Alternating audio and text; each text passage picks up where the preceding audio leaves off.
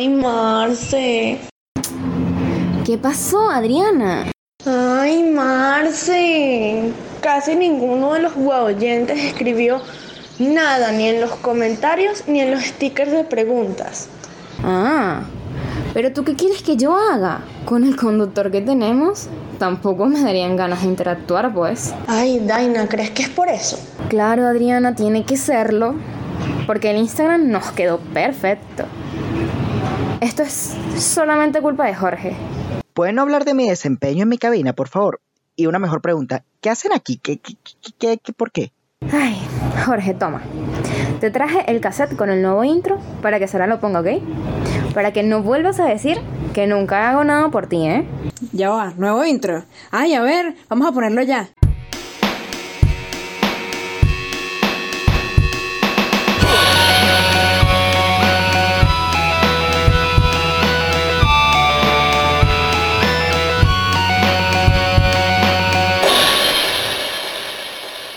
Buenos días, mis queridos oyentes, con legítimo orgullo, bienvenidos una vez más a su programa semanal Tertulia Universitaria, donde reiremos para no llorar de las maravillas de la educación a distancia, porque estará permitido perder el semestre, pero nunca el buen humor. Soy Jorge Horta, su conductor. Así es, señores, tenemos una nueva cortina musical de inicio, esta vez que es 100% de tertulia universitaria, hecha por Javier Tineo. Muchísimas gracias a él y a la jefa técnica Daina Dio que fue la que nos consiguió este trato con él para poder hacer la nueva cortina musical. Amigos, y no olviden que este espacio llega a sus hogares gracias a su productora Valeria Medina, la soltera más codiciada de Caracas, la jefa técnica Daina Dio, la reina de las rosas, a la coordinadora de redes Adriana Cacuciolo, la diva de Europa, que diseñó la tapa del episodio y todas nuestras redes, arroba It's Radio Tertulia en Instagram, a la pasante y DJ Sara Lobo, la princesa vampiro, y tu mejor solución para ti que tienes que hacer un trabajo en grupo y todos tus compañeros son unos inútiles. O el inútil y asocial eres tú, si eres de las personas sinceras, pues. El detector de flojos. Si estás cansado de hacer trabajo en grupo con gente que tiene una ética de trabajo tan cuestionable que prácticamente ya están contratados por CanTV o Corpelec, entonces este detector es para ti. Simplemente inserta en esta sencilla aplicación el nombre del posible candidato para tu grupo y esta maravillosa aplicación hará un estudio del historial de trabajos universitarios de la persona.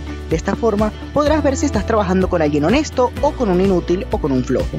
De esta forma podrás escoger con mucha mayor facilidad quienes harán el trabajo contigo. Y quién sabe, tal vez hasta tú seas el flojo esta vez. El detector de flojos, perfecto para quienes no quieren cargar con ninguna mediocridad que no sea la suya propia. Advertencia, este producto no garantiza que podrás hacer tus trabajos con gente bien. El hecho es probable de que te siga sucediendo lo mismo de siempre, con la diferencia que esta vez no podrás decir que fue culpa de alguien más o que te ocultaron información. Nadie puede escapar de los desastres que son los trabajos en grupos. Descárgala en la App Store y Google Play. Y bien, mis queridos oyentes, comenzamos el día con muchísima energía. Feliz de tener la nueva canción de intro en la cortina musical porque siento que le da esa vibra más rockera al programa que yo trato de que tenga. Digo trato porque yo sé que yo no doy una vibra rockera, pero a uno le gusta pensar que la tiene. Ignorando eso, estamos a 23 grados de temperatura aquí en Caracas y con un clima nublado. Hoy estamos aquí en de nuevo viernes, terminando la segunda semana de clases. Hoy es 14 de marzo, tal día como hoy, pero en 1782, en el estado de Carabobo, Venezuela, se funda la aldea de Naguanagua. En 1813, de Cúcuta parte el ejército conducido por Simón Bolívar con destino a Venezuela. Lo integran brillantes oficiales granadinos y venezolanos. Esta recibe el nombre de la campaña admirable, cosa que muchos no van a recordar si rasparon cátedra bolivariana en tercer año. En 1863, en los Estados Unidos, en el marco de la Guerra Civil estadounidense, se libra la batalla de Jackson. No confundir con la batalla de Josh, que fue librada hace un par de semanas. En 1878, en la ciudad de Salem, Massachusetts, comienza el último juicio contra la brujería en los Estados Unidos, cuando una tal Lucretia Brown, seguidora de la secta Ciencia Cristiana, acusa a otro sectario llamado Daniel Sofford que intentaba dominarla mediante sus poderes mentales. Los jueces anulan el caso. Claro, después de que terminara este periodo hubo que buscar una nueva forma de lanzarle odio y miedo entre las personas, porque sabemos que es la actividad favorita de las personas, lanzarse odio y miedo entre ellos. En 1899, en Montevideo, Uruguay, se funda el Club Nacional de Fútbol, el primer club de fútbol criollo de América. En 1939, la peruana Lina Medina, de 5 años de edad, se convierte en la madre más joven de la historia médica. Sí, oyeron bien, no leí mal el guion, fueron 5 años de edad. Sí, es un caso turbio, no, no se sabe quién fue el padre, pueden investigarlo si quieren. En 1993, en los Estados Unidos, científicos estadounidenses prueban por primera vez un páncreas artificial en un paciente diabético de 38 años de edad. Y, habiendo cubierto todas estas noticias, comenzamos con nuestro fin de semana con las noticias que han estado haciendo ruido esta semana. El cohete chino de 22 toneladas que volaba sin control y con riesgo a estrellarse finalmente se desintegró y cayó en el Océano Índico. Sara, ¿dónde está el guion real? No, no puedo leer noticias de mentir aquí. ¿Qué? E, esto es real. O sea, si había un cohete chino... Dios mío. Bueno, sí, para el que no estuviera enterado esta semana, hubo un cohete de 30 metros de largo y 22 toneladas que voló sin control durante varios días. No se estaba muy seguro de dónde iba a caer y bueno, finalmente cayó en el Océano Índico. Si hay algo aplaudible de todo esto es el simple hecho de que al menos los chinos admitieron esta vez que había un cohete de ellos fuera de control y que podría estrellarse en algún lugar poblado. Si recordamos otras tragedias que no voy a mencionar por un tema de paz mental, me sorprende que ellos no trataran de ocultarlo hasta que ya fuera muy tarde. Obvio, el internet estuvo lleno de gente diciendo ojalá me cayera el cohete chino para poder terminar con este sufrimiento que llamo vida, porque los memes están para recordarnos que el ser estudiante es un constante deseo de paz y un enorme egocentrismo, como que tú crees que eres suficientemente importante como para que te mate un cohete chino fuera de control. Pero bueno, en Twitter ardió una vez más el debate que es tan cansado como cualquier debate político. ¿Son o no son difíciles los videojuegos modernos? Esta vez impulsado porque un niño de 5 años logró terminar el videojuego Bloodborne, uno de los títulos de la compañía From Software, reconocida por ser la que tiene los juegos más difíciles hoy en día. Entonces de aquí comenzaron varios debates de si de verdad los juegos de hoy en día no tienen dificultad y simplemente la gente es estúpida, o si es que este niño es el Michael Jordan de los videojuegos y en cuanto le agarre el truco cualquier juego competitivo, los equipos de esports deberían hacer una subasta para ficharlo. Claro, el otro debate más profundo era por qué rayos el padre de la criatura lo puso a jugar un juego clasificado para mayores de edad como lo es Bloodborne, ya que este juego es violento y para un niño puede resultar traumatizante. Y antes de jugar lo que acabo de decir, tomen en cuenta que yo conozco gente que a sus 19 años no pueden dormir si ven Coraline y la puerta secreta. Así que no, el hecho de que uno antes jugara videojuegos violentos no quiere decir que todos deberían hacerlo, y, menos con tanta aprobación de los padres.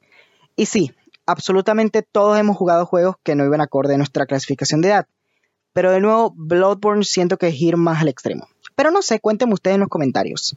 Aparte de eso, tuvimos la noticia falsa de que se quiere cancelar a Blancanieves por la escena final del beso del verdadero amor, debido a que hay gente que dice que no, que es que eso es un beso no consensuado porque Blancanieves está dormida. Sin embargo, esta noticia es falsa. A mí me hicieron llegar esta noticia a varias personas y quiero que sepan que la noticia es falsa. No hay nadie tratando de cancelar Blancanieves. La noticia original era un post de un blog de San Francisco de unas 20 personas trabajando en el blog máximo, que hicieron como una review del nuevo, de la nueva atracción turística de Disneylandia de Blancanieves. Y en esta review como que hay un parrafito en el cual la escritora dice que ella no está totalmente de acuerdo con la escena final del beso y que le gustaría ver una reinterpretación de la historia en la que sacaran esa escena. Pero que sin embargo, y esto es lo que mucha gente omite, da igual porque es un cuento de hadas y eso no importa porque no es la vida real. Sí, la misma que creó la polémica lo dijo en el mismo artículo, pero la gente no lee ese pedacito y se lo tomaron como que quieren cancelar Blancanieves, como que la generación de cristal se ofendió otra vez, como que la gente de Twitter quiere cancelar Blancanieves, o peor aún, que quieren censurar la escena final de Blancanieves. Y esto es una locura, porque solamente le hizo una crítica de algo que no le gusta a esa persona de la historia. Y está bien, si no te gusta algo puedes decirlo, relajado. Y de nuevo, que quieres ver una versión de Blancanieves sin el beso del verdadero amor, ya existe. El cuento del que se basó, el cuento original de Blancanieves, que es La princesa muerta y los siete bogatirs, creo que se llama así, el cuento ruso, no tiene el verso del verdadero amor. En, ese cuento, el príncipe al ver a su prometida muerta, se entra en rabia y empieza a golpear el sarcófago de cristal hasta que lo rompe y es el sonido del cristal lo que asusta a Blancanieves y la despierta. ¿Esto tiene más sentido que un beso? La verdad no, ambos casos te hacen hacerte unas preguntas sobre qué tan efectivo era el veneno de la, de la villana, pero eso no importa. El punto es que no se dejen de llevar, que no hay nadie tratando de cancelar Blancanieves. Solo están diciendo que les parece un poquito raro esa escena y fue en un parrafito y la gente lo sacó de contexto como siempre porque así es el internet. Por favor, no caigan en esto clickbait. Ustedes son mejores que esto, mis oyentes son mejores que esto. Sin embargo, si ustedes se sienten que quieren escribir un guion nuevo de la Blancanieves, adelante, pueden hacerlo. Yo lo veo importante, la verdad es que no, o sea, y, mi- y fíjense que viene de alguien que ahorita mismo estaba en un chat sobre hacer un maratón de películas de Disney y yo creo que nadie mencionó a Blancanieves. Así que no sé qué tanta... A ver, obviamente tiene relevancia por ser la primera película animada que llegó a ese éxito y todo eso, pero siendo realistas, ya el guion, ya deben haber otras versiones. No hubo un año en el que tuvimos como dos películas de Blancanieves estrenadas al mismo tiempo, que eran que sí que Espejito, Espejito y Blancanieves y el Cazador. Ya la, ya la historia de Blancanieves es de dominio público, ustedes pueden hacer lo que quieran con ella, no se den mala vida por eso. Pero de verdad, nadie está tratando de cancelar a Blancanieves. Aparte de eso, en tendencias de Twitter tuvimos varias cosas a lo largo de varios días. Entre esas, que esta semana se celebró el natalicio de Armando Reverón, también se celebró el Día de Goku el 9 de mayo, porque Dragon Ball Z es genial y todos los días deberían ser el Día de Goku. El Día de la Afrovenezolanidad, el 10 de mayo, sí, yo tampoco sabía que existía. El 11 de mayo, Bob Marley cumplió 40 años, por lo que fue celebrado por todos los fans del reggae y por todos los niños de 14 años que comienzan a fumar marihuana. Nótese que este chiste no es poco moral. Los niños que fuman marihuana existen. Los pocos morales son los que le venden la droga. También se hizo tendencia a Chayanne por toda la gente diciendo que sus mamás aman a Chayanne. Y finalmente CanTV fue tendencia porque anunciaron que el nuevo presidente de la empresa será un general de la aviación. ¿Algo cambiará en CanTV? Probablemente no. Personalmente me quiero saltar todo el chiste dijo todo el mundo de ahora CanTV sí va a volar, porque me parece un chiste ya bastante gastado. Y hablando de cosas que nunca cambian, creo que es hora de entrar al tema del día de hoy, las telenovelas. No, no hay un mini intro musical que yo me gusta poner los temas, no, no pusimos uno suficientemente icónico, lo siento. Creo que todos conocemos alguna telenovela, ¿no? O en su defecto sabemos lo que son. Son estos programas, por así decirlo, latinoamericanos, series latinoamericanas, o bueno, originalmente, ya que hoy en día países como la India, Turquía y Corea comenzaron a hacer telenovelas también. Y es muy cool porque al fin podemos hablar de algo de origen latino que trae felicidad en vez de rabia. Aunque eso no quiere decir que no haya de dónde mejorar, pero ya llegaremos a ese tema. Y a ver, ¿de dónde vino la idea de hablar de telenovelas en el programa? Bueno, el primer punto de presión fueron conversaciones con la jefa técnica Daina Dio, hablando de que ella me estaba contando de lo genial que es Floricienta. Eh, sí, porque ella está obsesionada con Floricienta y se la está volviendo a ver ahorita, de hecho. Esta telenovela de origen argentino, creada por Cris Morena, que originalmente se estrenó el 15 de enero de 2004 y cuenta con 361 episodios. O sea que tú puedes pegarte a ver Floricienta un capítulo al día y si empiezas el 1 de enero, terminarás el 27 de diciembre, un día antes del Día de los Santos Inocentes, lo cual es ideal porque rolo de payaso tienes que ser si te diste Floricienta completa. Mentira, Daina, por favor no me despidas. Esta telenovela en particular se popularizó demasiado cuando uno estaba pequeño, que lo pasaban en Disney Channel.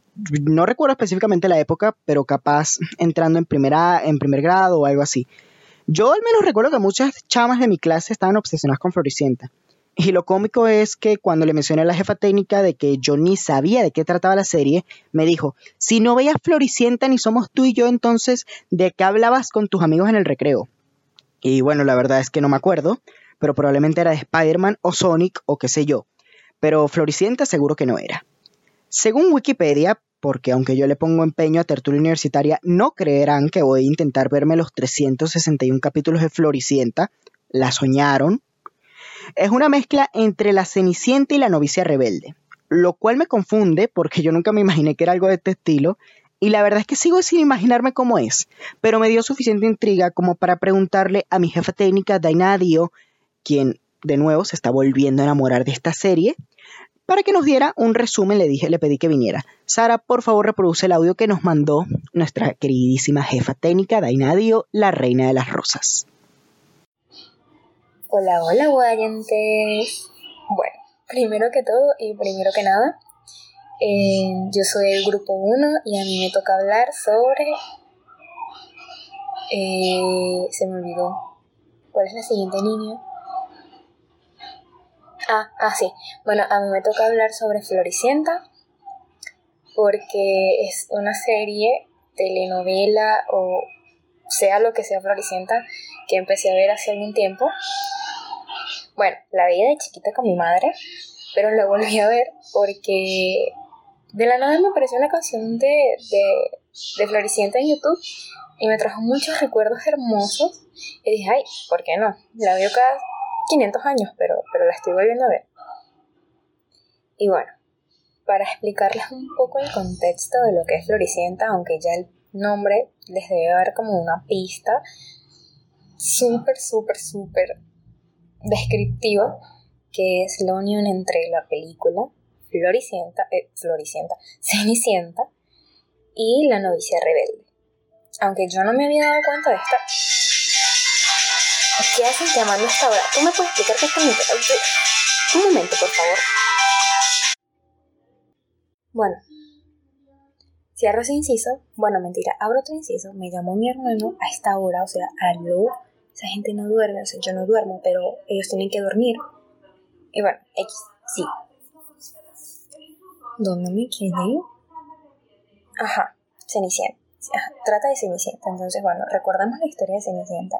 Se trata de una mujer bastante humilde, se podría decir una plebeya, que pierde a su madre y se quedó con su padre. Su padre se volvió a casar y se casa con una bruja. Una bruja, ok, vamos a llamarla bruja. Y tiene dos hermanastras brujas también que la tratan de asco, la mandan a cochifiar, así tipo. Este. tipo ceniciento, ¿sí? Así como todas nosotras los sábados, tal cual, tal cual. cuando queríamos pedir permiso para salir, así, ya no, ya no salimos por la pandemia, pero X, ya vendrán esos tiempos y de la novicia rebelde, pero de la película, la película del 65. Recordemos que la novicia rebelde viene de un musical este, y ese musical viene de una historia previa de la vida real. Pero, no, no. La serie telenovela Cosa Loca está inspirada en la película del 65. Entonces, bueno, además de que Flor, limpia y cachifea, y pierde a su madre y a su padre, es decir, no tiene ni mamá ni papá, porque todo es drama y tramoya. Tiene que cuidar a siete niños, siete, ya se parece más o menos a Blancanieves, pero son niños, no enanos. Y se enamora de su jefe, uno de los hermanos mayores de estos niños chiquitos a los que ella cuida. Pero resulta y acontece que igual que en la novicia rebelde, el pana está comprometido con una muchacha desde hace dos años. Bueno, no, son novios desde hace dos años y se comprometieron que sí, ahí mismo, pues, en el desarrollo de la serie. Y bueno, ellos se enamoran perdidamente. Esta muchacha que es toda locada, toda risueña, toda llena de colores y mensajes y artilugios raros de la suerte y cosas de, de locos. Y la otra muchacha que es que sí, rica, millonaria, que siempre está de punta en blanco, siempre anda con tacones y peinada, y habla así, o sea, super cifre. Entonces, bueno, él se enamora de esta loquita, esta loquita se enamora de este pana, y es como un amor imposible, porque después cuando ella, él va a dejar a su prometida, esta le dice que está embarazada, y es mentira, y yo no entiendo cómo se tragó la mentira. Pero ajá, efectos de la cinematografía. Y bueno, este, ella sigue ahí su labor de cenicienta, de, de cachifienta, de, de quita, de quita marido, roba maridos es la cuestión. Y bueno, luego el hermano menor del pana este, que está enamorado, se enamora de ella y la trata tan lindo. Ella no le para. Ella es gafa, igual que uno. Qué terrible. Bueno. Y Flor tiende a enamorar a todo el mundo. Todo el mundo está detrás de Flor. Ella nos tiene que recetar la colonia que usa, ¿ok? O su loquera mental, porque es que todo el mundo se enamora de Flor. Es increíble. Todo en la serie, todo Flor, Flor, Flor, menos el pana que a ella le gusta. ¿Tú has visto? No, así no se puede.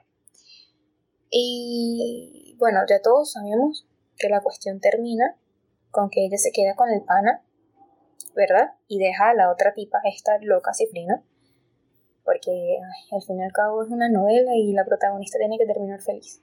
Pero nada, yo quiero saber cómo rayos pasa eso, porque si no, no me quedo tranquila. Y bueno, las canciones, también tengo que decir de las canciones, porque las canciones son brutales. La verdad es que se me asemejan mucho a Love, la de Van y me gustó mucho, yo disfruto muchísimo las canciones. Aquí dando tips, yo les recomiendo escuchar este, Flores Amarillas, me encanta esa canción, pero detesto el amarillo, pero la canción es preciosa. Y bueno, creo que esto ha sido todo en inciso. Creo que no puedo hablar más allá de, del tema porque no he visto más capítulos. Lo siento si, si lo dejé como la mitad, pero por ahora es lo que he visto. Y bueno, las cosas que se pueden deducir de tan obvio, obvias escenas.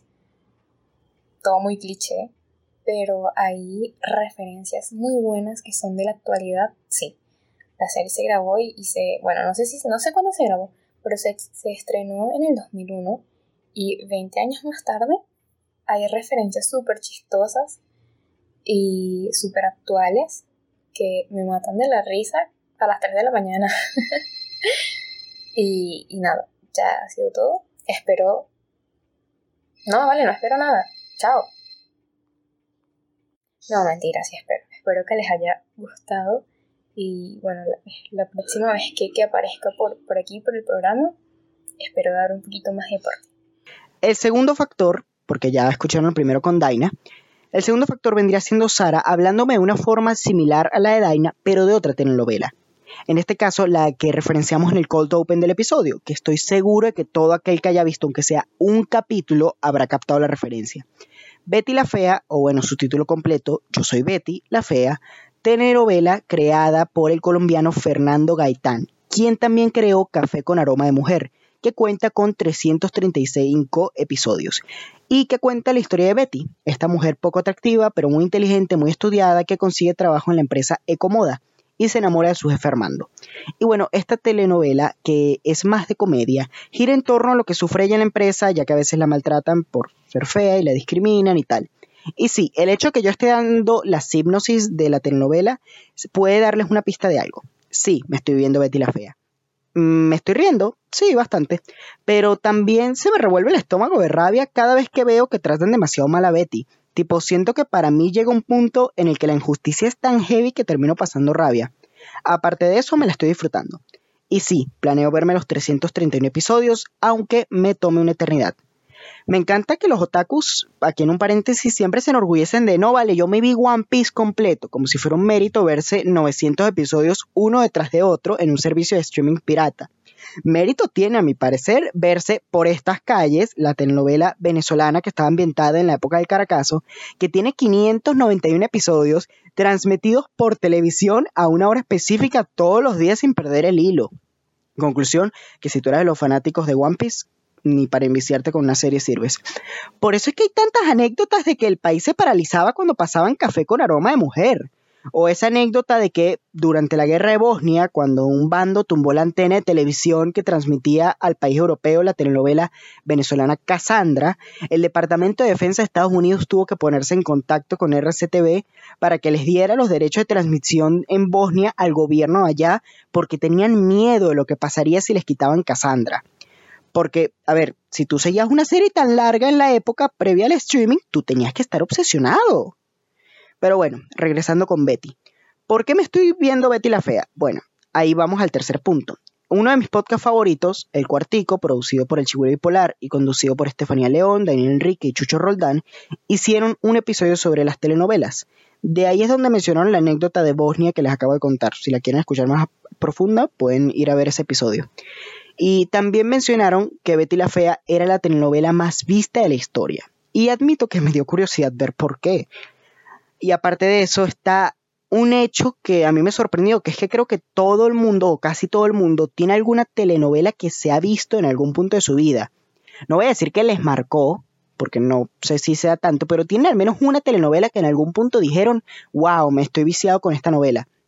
Incluso varios de mis amigos, hombres, en algún momento se viciaron con 1111, Mi Cuadra Nada Cuadra, la telenovela de Nickelodeon, que también es una que se transmitió en 2013. Y yo nunca le agarré cariño a esa, de verdad nunca la vi, nunca me interesó, eh, así que ni sé de qué trata. O incluso si no es por una telenovela, es una adaptación de una, ya que tengo amigas que me han dicho, me encanta Jane the Virgin de Channel de CW, que salió en 2014 que es una adaptación de la telenovela de RCTV Juana la Virgen, que salió en 2002. Sí, es por eso que la familia de la serie es venezolana.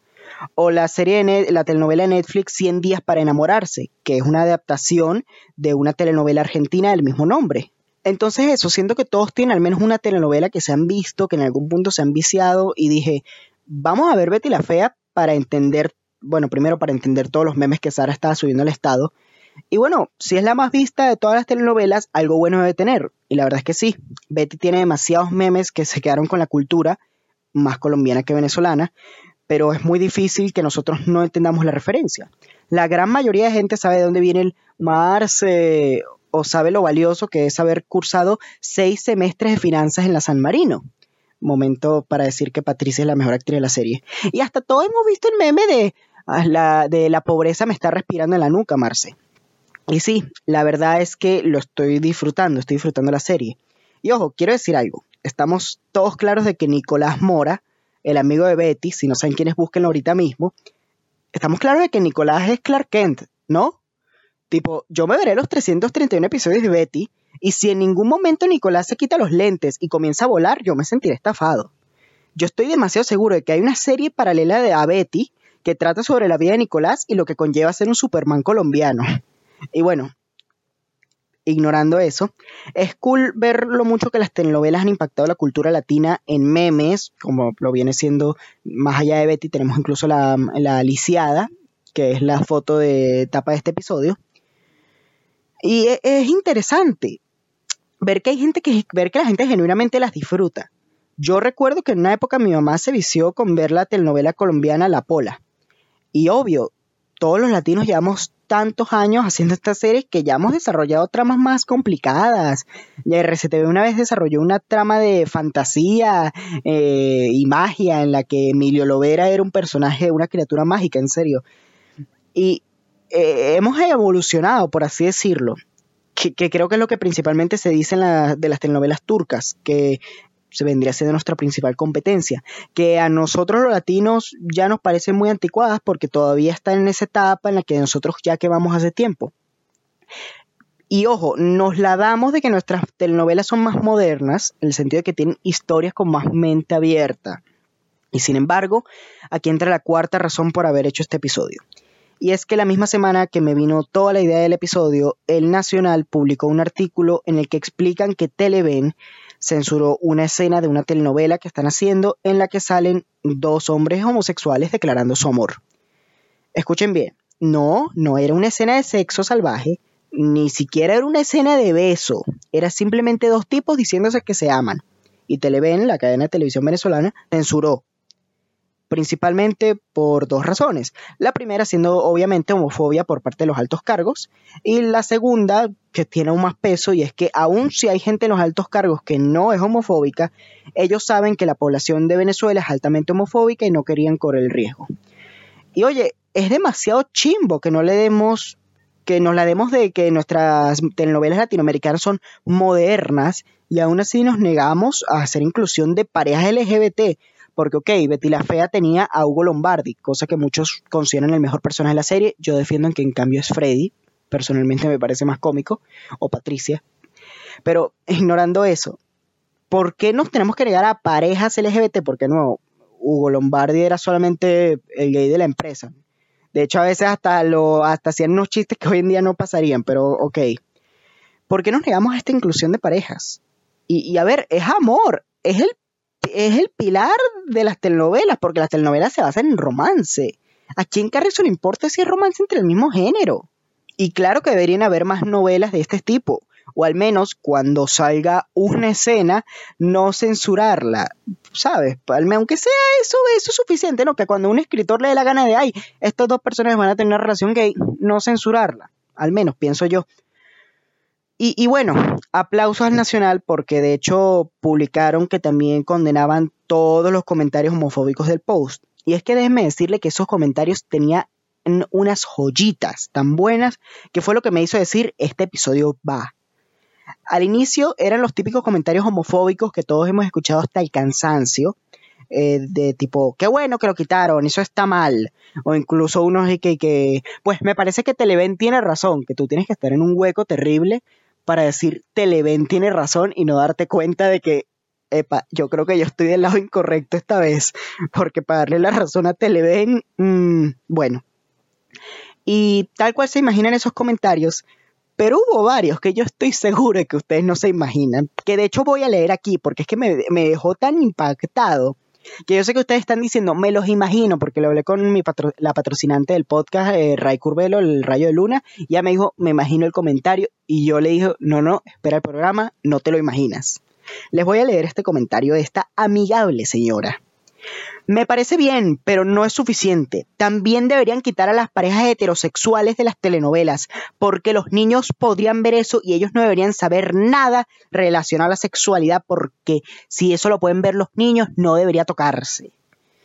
Y había comentarios similares a este, de que deberíamos remover todo tipo de sexualidad y amor de las telenovelas, que si les quitas el amor las telenovelas ya no existen, empezando por ahí.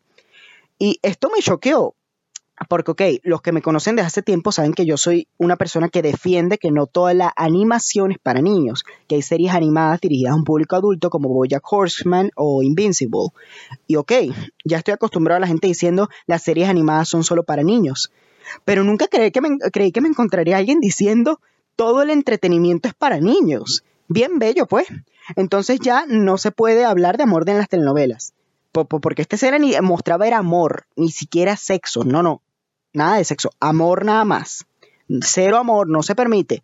Bueno, está bien, ahí eliminaste ya prácticamente todas las telenovelas de la programación porque el romance es lo que define el género. Ah, pero si no hay amor tampoco puede haber violencia, ¿no? Porque si es para niños, la violencia es un mal ejemplo, entonces tampoco puede haber nada de violencia en la televisión. Excelente, ahí se van los, programas como Cartel de los Sapos o incluso en series americanas, Breaking Bad. Excelente, ya eliminaste la mejor serie de la historia, cool. Ah, y los programas políticos tampoco, ni de entrevistas, porque esos se meten en escándalos muy crudos, así que tampoco lo pueden ver porque lo pueden ver niños. Y bueno, si seguimos así, de aquí a una semana, el único programa que será transmitido 24/7 en todos los canales serán los Teletubbies, porque es lo único que se permitirá.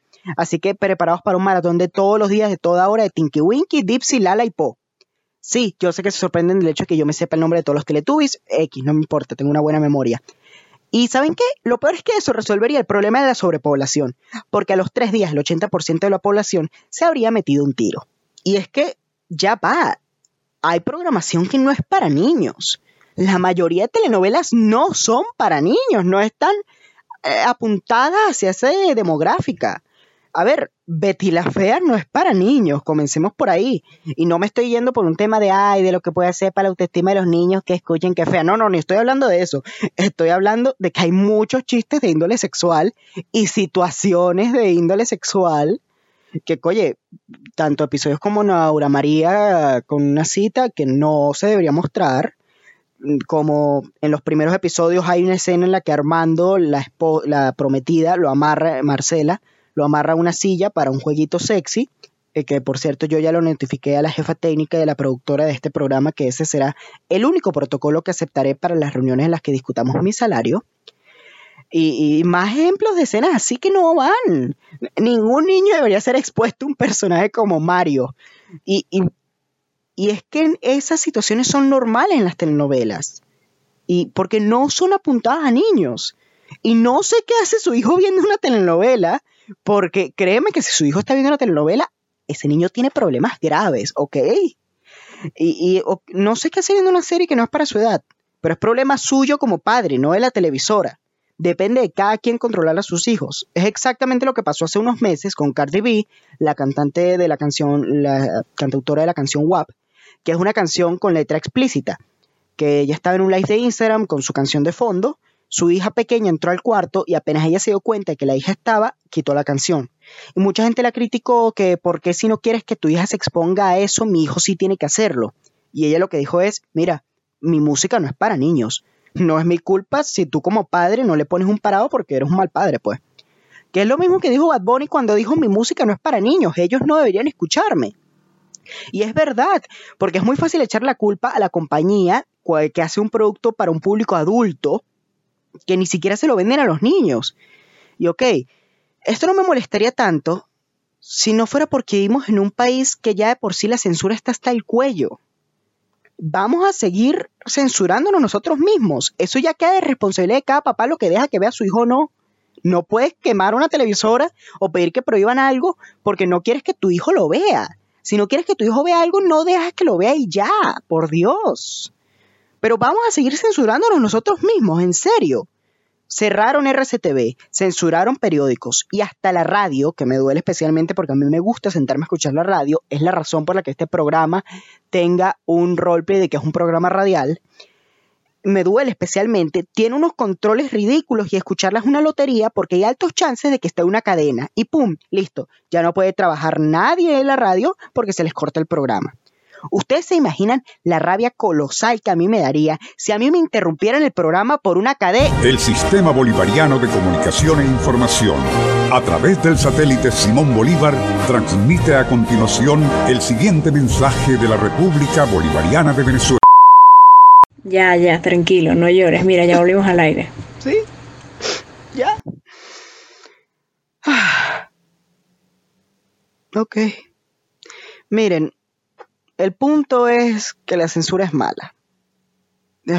No, no, en serio, no. Si seguimos censurándonos nosotros mismos, vamos a estar aún peor de lo que ya estamos.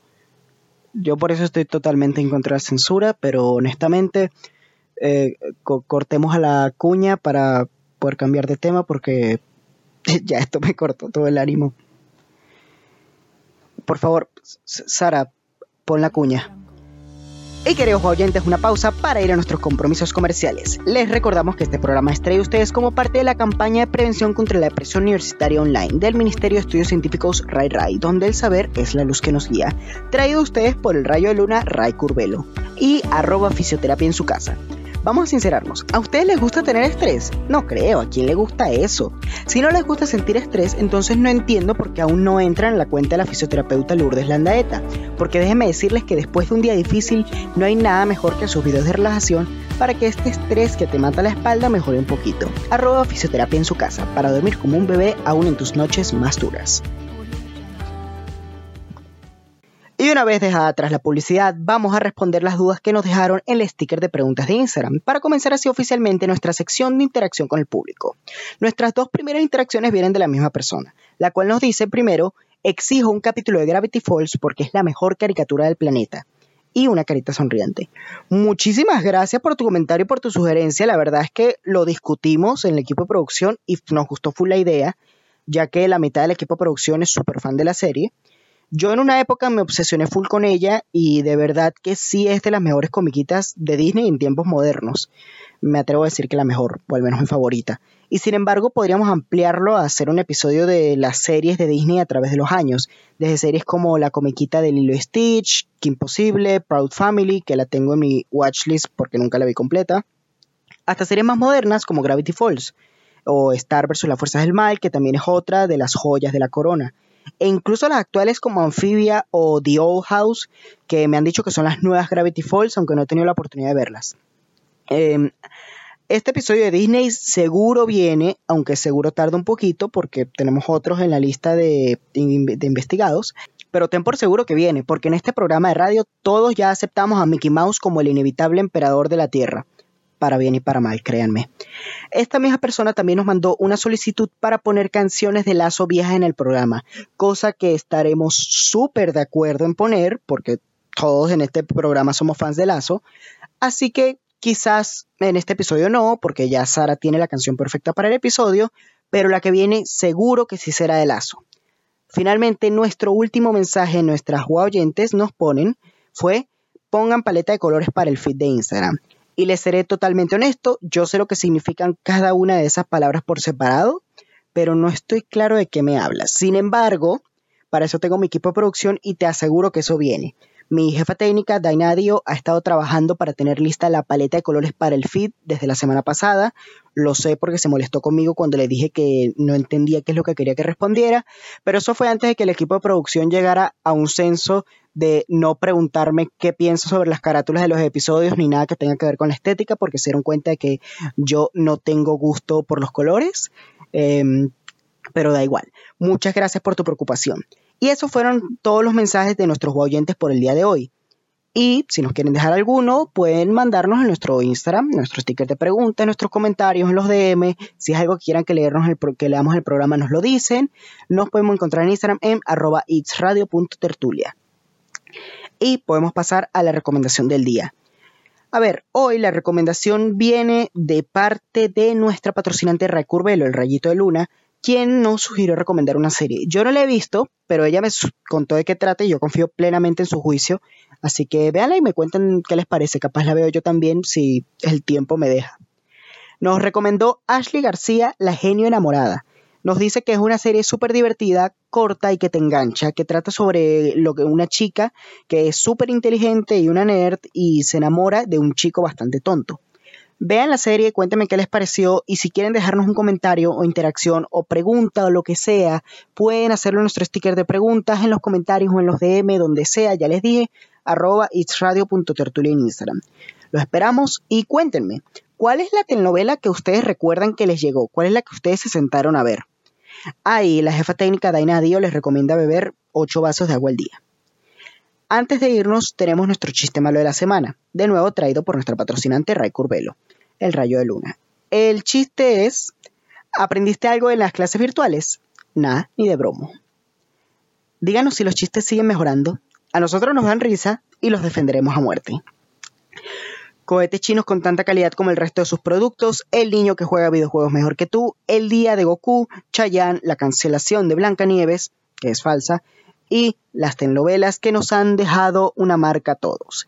Disfruté mucho de este episodio, uno se da cuenta de que las telenovelas nos han hecho mucha cultura poblatina y que ya sean los seis semestres de finanzas en la San Marino o el Vas a seguir a Abigail, son personajes o, icónicos como Hugo Lombardi o el Cuartel de las Feas o hasta memes como La Lisiada, nos han dejado cultura pop son parte de nosotros y me parece bastante cool cada tanto revisitarla para ver qué tienen que ofrecer.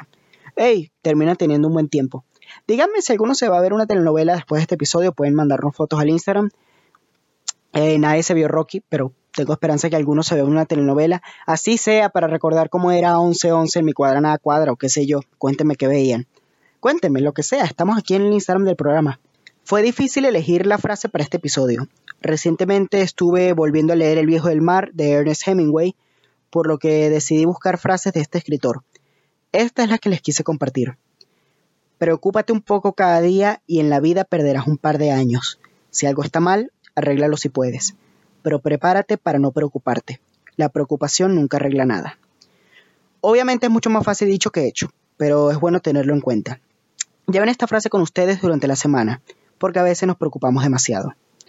Y bueno, queridos y distinguidos oyentes, hemos llegado al final de este programa Tertulia Universitaria. Gracias por su sintonía en su emisora Radio Ciencias, invitándoles a sintonizarnos el viernes que viene a la misma hora. Compártanlo con sus amigos y se les recuerda que si tienen alguna duda, sugerencia o producto que quiera salir en nuestro espacio publicitario, así como una nota de voz noticiosa, pueden escribirnos al correo radiotertuliauniversitaria.com Pueden escribirnos también al Instagram arroba itsradio.tertulia Recuerden suscribirse al canal de Telegram t.me slash tertulia universitaria y a nuestra cuenta de Instagram itsradio.tertulia, donde subimos los episodios cada viernes.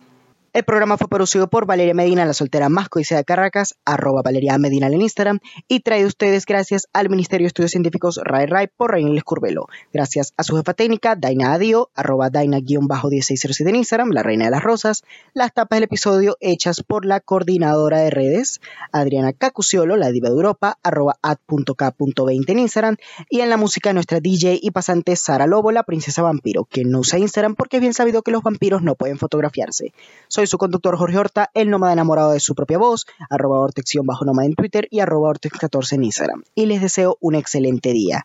Y finalmente los dejo con el cierre musical. Para poder comenzar con este fin con la mejor actitud, les tengo Se dice de mí, originalmente escrita en 1943 por Francisco Canaro, director de orquesta uruguayo, aunque esta versión original tenía de protagonista un hombre. Luego la versión de 1954 que fue la primera versión femenina de esta milonga, con la voz de Tita Merello. Sin embargo, años después de la letra se le hicieron unos ajustes y la cantó la colombiana Yolanda Rayo para hacer la canción opening de Yo soy Betty la Fea, que probablemente sea la canción que más conozcan, la versión que escuchan y la versión que van a escuchar aquí en el programa hoy. Por favor, Sara, ponle play a esta icónica pista. Disfruten la canción, tengan un gran fin de semana, nos vemos el viernes y que Dios los bendiga. Se dice que soy fea, que camino a lo malevo, que soy chueca, que me muevo con un aire compadrón, que parezco un dinosaurio, mi nariz es puntiaguda, la figura no me ayuda y mi boca es un buzón. Si charlo con Luis, con Pedro, con Juan, hablando de mí, los hombres están, critican si ya la línea perdí, se fijan si voy, si vengo o si fui. Se dicen ah, muchas cosas, más si el bulto no interesa, porque pierden la cabeza ocupándose de mí. Yo sé que hay muchos que desprecian con mentiras y suspiran y se mueren cuando piensan en mi amor. Y más de uno se derrite si suspiro y se quedan si los miro resoplando con temor. Si fea soy, pongámosle que de eso ya yo me enteré. Más la fealdad que Dios me dio, mucha mujer me la envidió y no dirán que me creí porque modesta siempre fui. Yo soy así. Y ocultan de mí. Ocultan que yo tengo unos ojos soñadores, además otros primores que producen sensación. Si soy fea, sé que en cambio tengo un cutis de muñeca. Los que dicen que soy chueca no me han visto en camisón. Los hombres de mí critican la voz, el modo de andar, la pinta, la tos. Critican si ya la línea perdí, se fijan si voy, si ven o si fui. Se dicen muchas cosas, más si el bulto no interesa, porque pierden la cabeza ocupándose de mí. Yo sé que hay muchos que desprecian con mentiras y suspiran y se mueren cuando piensan en mi amor. Y más de uno se derrita si suspiro y se quedan si los miro resoplando con temor. Si fea soy, pongámosle que de eso ya yo me enteré. Más la fealdad que Dios me dio, mucha mujer me la envidió y no dirán que me creí que modesta siempre fui. Yo soy así.